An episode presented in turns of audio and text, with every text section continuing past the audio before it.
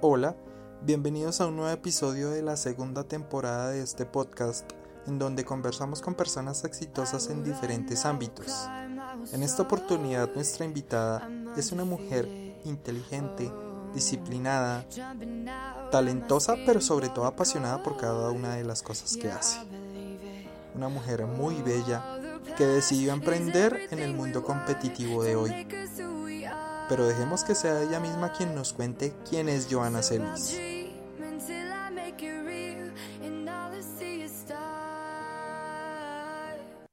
Hola Diego, muchísimas gracias por invitarme a tu podcast. Yo soy comunicadora social y periodista, sin embargo toda mi experiencia profesional ha estado enfocada en el marketing digital, especialmente en e-commerce, haciendo pauta, de diferentes productos para venta y también algo de contenido en blogs. Em, y he tenido la oportunidad de trabajar en agencia y en cliente final, que lo cual me encanta. Eh, realmente me parece que uno desde el cliente puede proponer mucho más y me gusta el hecho de sentir que soy parte de, la empresa, realmente como ponerme la camiseta y hacer de todo. Y eso lo aprendí desde el primer trabajo. Mi primer trabajo fue en línea y además fue una casualidad porque yo pues estaba recién graduada y mi sueño en ese momento era trabajar en alguno de los periódicos de Colombia, en el tiempo, yo hice mis, mis prácticas en el tiempo, entonces como que aún soñaba con eso, ¿no? Con trabajar en, en, una revista o en el periódico y como ser pues la, la, periodista que salía a cubrir noticias y hacer crónicas y todo eso, pero, pero pues era muy difícil en ese momento, había muchísima competencia y el primer trabajo que encontré fue precisamente en línea. Háblanos precisamente de esa primera experiencia laboral. Eh, donde se creó una, pues el, área principal era el de contenido, que éramos los responsables de hacer todas las descripciones de los productos que se vendían.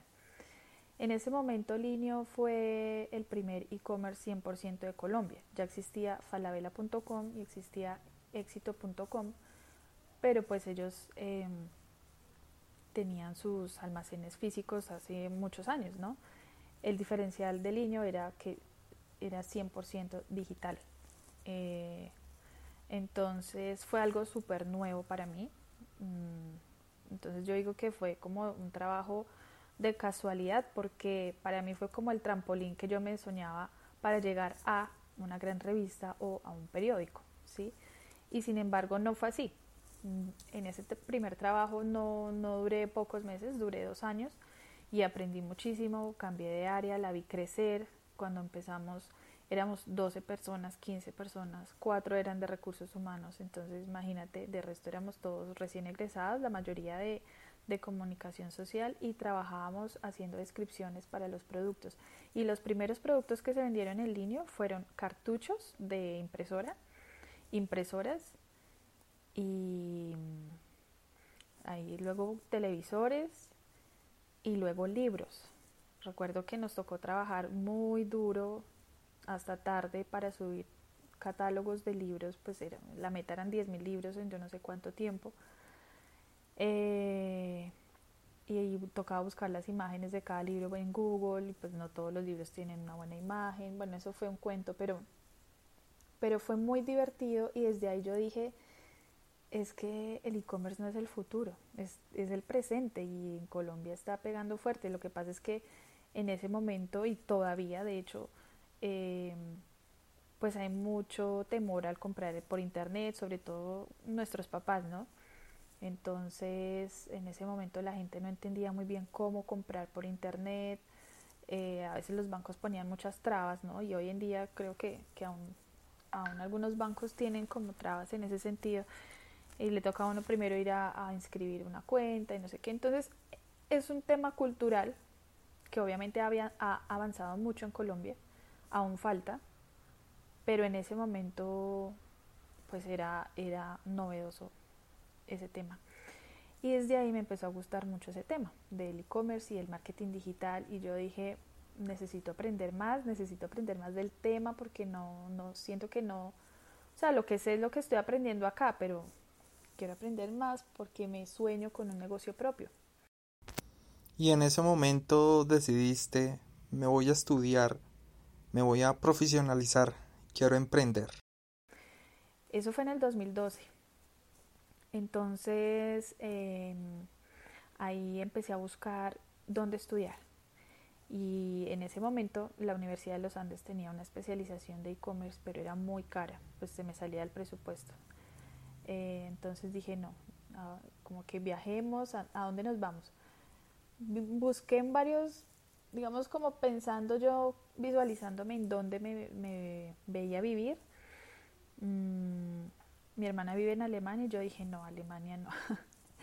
Alemania pues tendrá cosas súper bonitas, sí, no lo va a negar y chévere estar con mi hermana y con mi sobrina, pero mm, yo soy una persona que, aunque soy un poco tímida y no, no me considero extrovertida, necesito ver gente y necesito también sentir la música y bailar me encanta, entonces eh, dije no, allá es como que cada quien en su mundo, como que no, no, me, no creo que me haya allá. Y empecé a mirar y en Latinoamérica pues di con Brasil. Brasil, qué buen destino, definitivamente uno de los países que junto con la Argentina lideran todo el tema del marketing digital y la parte publicitaria. Y dije, chévere Brasil porque como que uno siempre ve Brasil tan lejano, como si fuera un continente diferente, mejor dicho, y es un país vecino. Eh, y ahí como que empecé a, a mirar el tema del idioma, me pareció súper lindo, eh, investigué pues algo de su cultura, la comida, todo el cuento y me enamoré. Yo dije, no, Brasil es el destino. Y sí, Brasil nos lleva ventaja en, en tecnología, en marketing y en estrategias de e-commerce. Entonces, y en ese momento mucho más. En ese momento la diferencia era por lo menos dos años, tres años frente a Colombia. Entonces dije, no, pues ese va a ser mi destino y ese va a ser mi, mi próximo objetivo de aquí a unos meses, ¿no? Em, eh, bueno, entonces nada, viajé, pero eso, eso es como para otra historia. y cuéntanos, ¿qué balance haces al mirar atrás y comparar con lo que haces en el presente? es como para otra historia para contar cómo, cómo me fue allá y qué aprendí todo el cuento. Em, hoy tú me preguntas que, que si comparo a la Joana de hoy con la de hace un, con la de hace unos años, ¿qué balance tengo? Mm, pues yo creo que mm, ese viaje realmente a mí me marcó mucho.